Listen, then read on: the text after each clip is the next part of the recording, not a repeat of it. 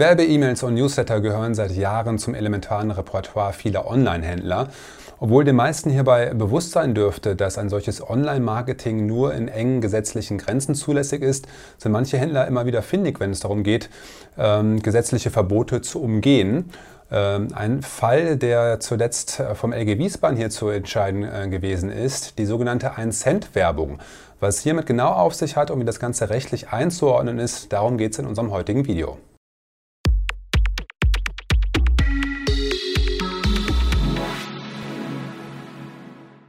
Hallo, mein Name ist Kilian Kost und in unserer Kanzlei bin ich der Experte für das Marken- und das Wettbewerbsrecht.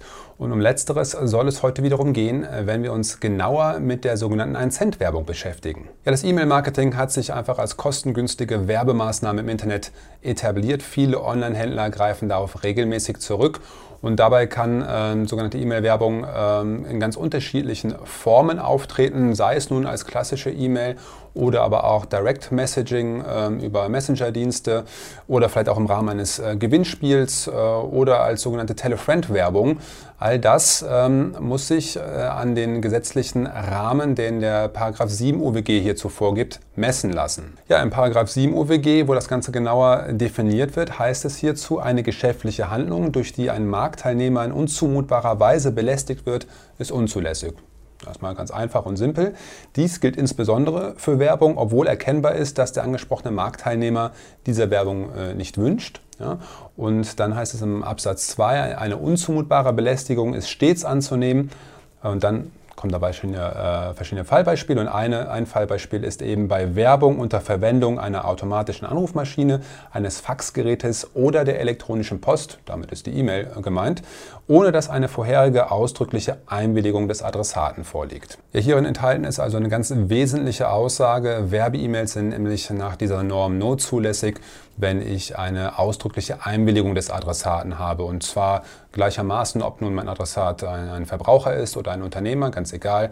Das Ganze geht grundsätzlich nur mit einer ausdrücklichen Einwilligung und das Ganze muss auch europarechtskonform ausgelegt werden. Das heißt, diese Einwilligung muss auch ohne Zwang erfolgt sein, ähm, also nicht irgendwie durch die Hintertür, äh, muss also ganz bewusst ähm, äh, in etwas eingewilligt worden sein, wovon dann der Adressat auch wusste, äh, wozu er die Einwilligung erteilt. Fehlt eine solche ausdrückliche Einwilligung ähm, für eine Werbe-E-Mail, dann ist dessen, deren Versand nur unter sehr engen Voraussetzungen ausnahmsweise zulässig und dieser Ausnahmetatbestand wird im Paragraph 7 Absatz 3 UWG dann genauer äh, definiert. Dort werden nämlich insgesamt vier Voraussetzungen angegeben, unter denen dann eine äh, E-Mail-Werbung ohne ausdrückliche Einwilligung ausnahmsweise möglich ist. Diese vier Voraussetzungen müssen aber alle kumulativ, das heißt gleichzeitig vorliegen. Erste Voraussetzung ist, ähm, dass dem Adressaten bei der Einwilligung äh, bekannt ist, ähm, wer Versender ähm, der Werbe-E-Mail sein wird und äh, welcher Werbeform er da eigentlich zustimmt. Der Werbende ähm, darf die E-Mail-Adresse ausschließlich äh, für Werbung für ähnliche Waren und Dienstleistungen verwenden. Sage ich gleich noch ein Wort zu. Ähm, der ähm, Adressat darf bei äh, Erhebung der E-Mail-Adresse nicht ausdrücklich der Verwendung ähm, für E-Mail-Marketing widersprochen haben. Und äh, im Übrigen äh, muss auch ein deutlicher Hinweis angebracht sein bei Erhebung der E-Mail-Adresse, dass er der Adressat jederzeit widersprechen kann. Und wie eng diese Voraussetzungen, davon abgesehen mal, dass die alle gleichermaßen vorliegen müssen, zu sehen sind, ähm, zeigt ein Fall, wo entschieden werden musste, ob äh, der Versand von äh, einer, einer Werbe-E-Mail ähm, an Kunden, die vorher, ich glaube, Weinwares äh, gekauft haben, ob diese Werbung äh, für Sekt danach dann möglich gewesen sein soll. Und da hat ein Gericht entschieden, nein, Wein und Sekt ist schon zu weit auseinander. auseinander. Da ist eben dieses Kriterium äh, der Werbung für gleiche ähm, äh, Waren oder Dienstleistungen nicht mehr gegeben.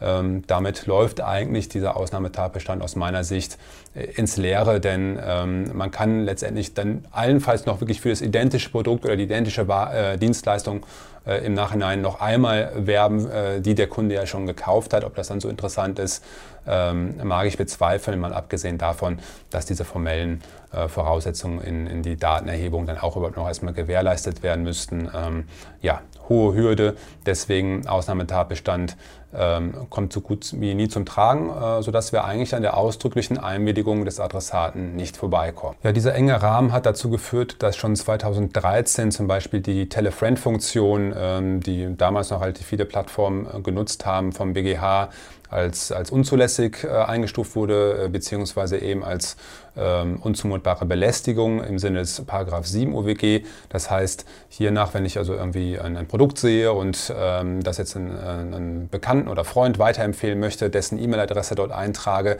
und dann äh, im Namen quasi des Unternehmens äh, der Adressat darüber informiert wird, hey, hier ist ein tolles Produkt, hat jemand, den du kennst, äh, gerade auch sich für interessiert, ja, dass das eben eine unzumutbare Belästigung darstellt, weil eben keine äh, Einwilligung äh, des Adressaten äh, vorliegt. Es hat ja nur der Freund quasi eingewilligt und äh, die E-Mail-Adresse dort eingetragen. Da hat der BGH also anhand dieses Kriteriums gesagt, das geht nicht. Das wird dann später, ein Jahr später glaube ich war es, vom Kammergericht Berlin so ein bisschen revidiert oder ein bisschen eingeordnet im, im damaligen Fall dass das anders zu sehen sei, ähm, wenn der Adressat ähm, selbst seine E-Mail-Adresse oder der, derjenige, der einträgt, der, der ähm, werben möchte, selbst seine E-Mail-Adresse dort einträgt und quasi die Werbung im Namen des Freundes dann versendet wird. Aber ähm, ja, das ist schon auch äh, eine hohe Hürde und man wird, wird, das Ganze so gestalten müssen, dass das wirklich letztendlich alles auf ähm, auf Initiative desjenigen dann zurückzuführen ist, der da äh, einen Freund äh, bewerben will. Also auch der Werbetext selbst darf dann quasi nicht vorformuliert sein. Ist im Ergebnis alles nicht mehr so wirklich interessant dann für das eigentlich äh, beworbene Unternehmen, sodass dann diese Telefriend-Werbung ähm, ähm, rechtmäßig auch kaum durchzuführen ist und auch an, äh, ja, nicht mehr so interessant einfach ist für Online-Händler. Ja, und weil eben die Möglichkeiten durch die Gerichte im Laufe der Zeit immer mehr eingeengt worden sind, ähm, kommen, wie ich es eingangs gesagt habe, findige Händler dann schnell auf, auf neue Ideen und versuchen neue Wege zu gehen. Und einer dieser neuen Wege ist eben der, die sogenannte 1 Cent. Werbung und äh, da geht es darum, dass äh, ein Unternehmen dann einfach ähm, wahllos an potenzielle Kunden eine äh, Überweisung tätigt über einen Cent, also eine Zahlungsanweisung und im Verwendungszweck äh, eine Werbebotschaft dann äh, platziert. Ja, entweder nur äh, auf das eigene Unternehmen hinweist oder eben irgendein, irgendein, Slogan oder irgendein Angebot dort platziert. Man hat ja so ein paar Zeichen Platz, also ist ja fast so viel wie eine SMS. Und ähm, so taucht das Ganze dann quasi auf den Kontoauszügen oder im Online-Banking beim äh, Adressaten auf. Ähm, der mag sich über einen Cent dann freuen, aber vor allen Dingen wird er mit einer Werbebotschaft konfrontiert. Und die Frage, die sich dann wie bei all diesen Maßnahmen stellt, ähm, ist das noch zulässig oder bedarf es hierfür äh, nicht auch einer Einwilligung, wie es eben der Paragraph 7 OWG eigentlich vorsieht? Ja, eine solche Werbemaßnahme ist dann Gegenstand eines Verfügungsverfahrens vor dem Landgericht Wiesbaden geworden, in dem sich zwei Konkurrenten gegenübergestanden haben, die beide beide digitale Immobilienvermittlung ähm, angeboten haben.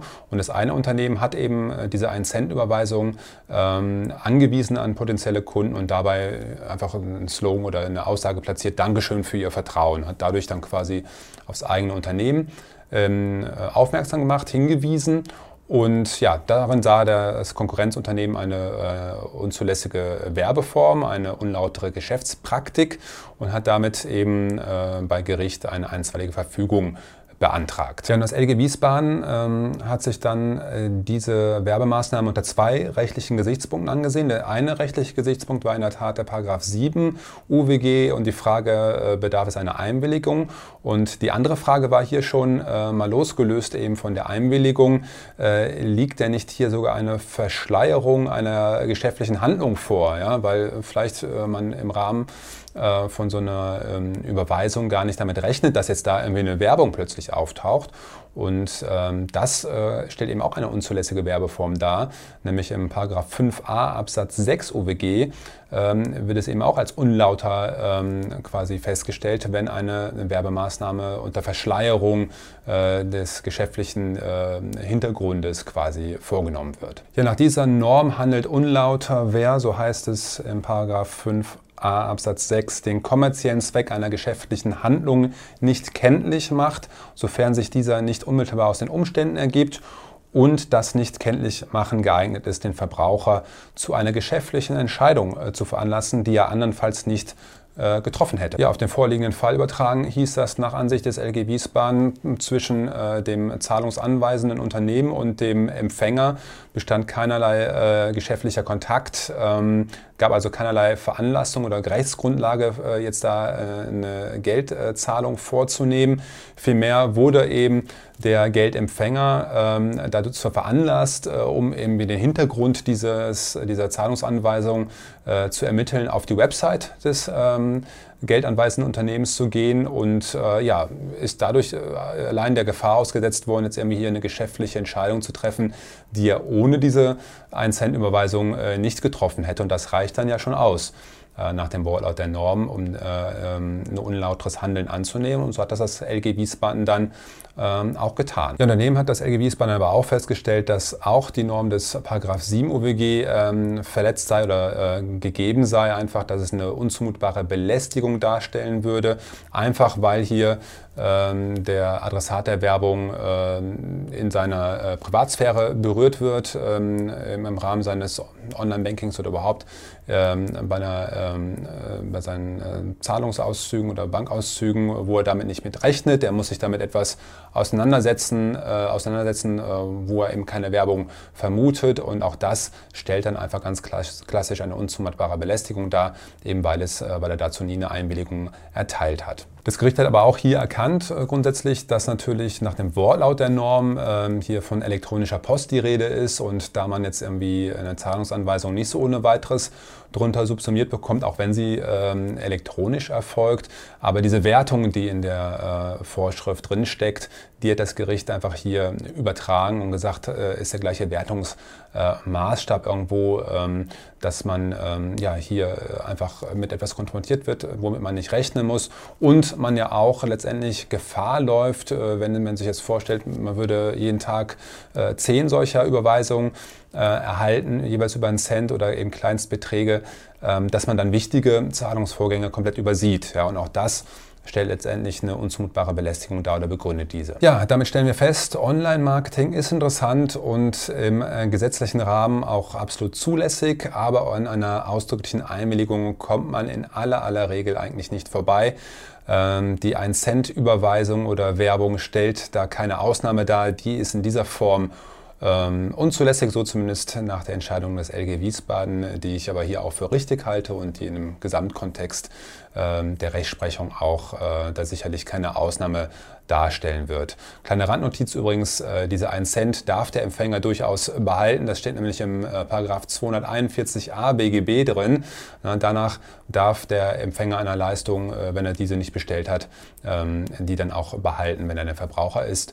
Und so dürfte man das hier sehen, sodass dann das ähm, werbende Unternehmen auch unter diesem Gesichtspunkt ähm, da schlecht beraten und bedient war. Ja, wenn ihr Fragen dazu habt oder selbst von solchen äh, Werbemaßnahmen betroffen seid oder ähm, ihr ein Online-Händler seid oder einfach ein werbendes Unternehmen, die da auch gerne mal im Online-Marketing sich betätigen wollen, kontaktiert uns doch gerne. Ähm, wir helfen euch immer gerne weiter, geben euch Tipps, Infos oder prüfen äh, den konkreten Sachverhalt und schauen, was wir da machen können. Also, wenn das nicht der Fall ist, auch gut.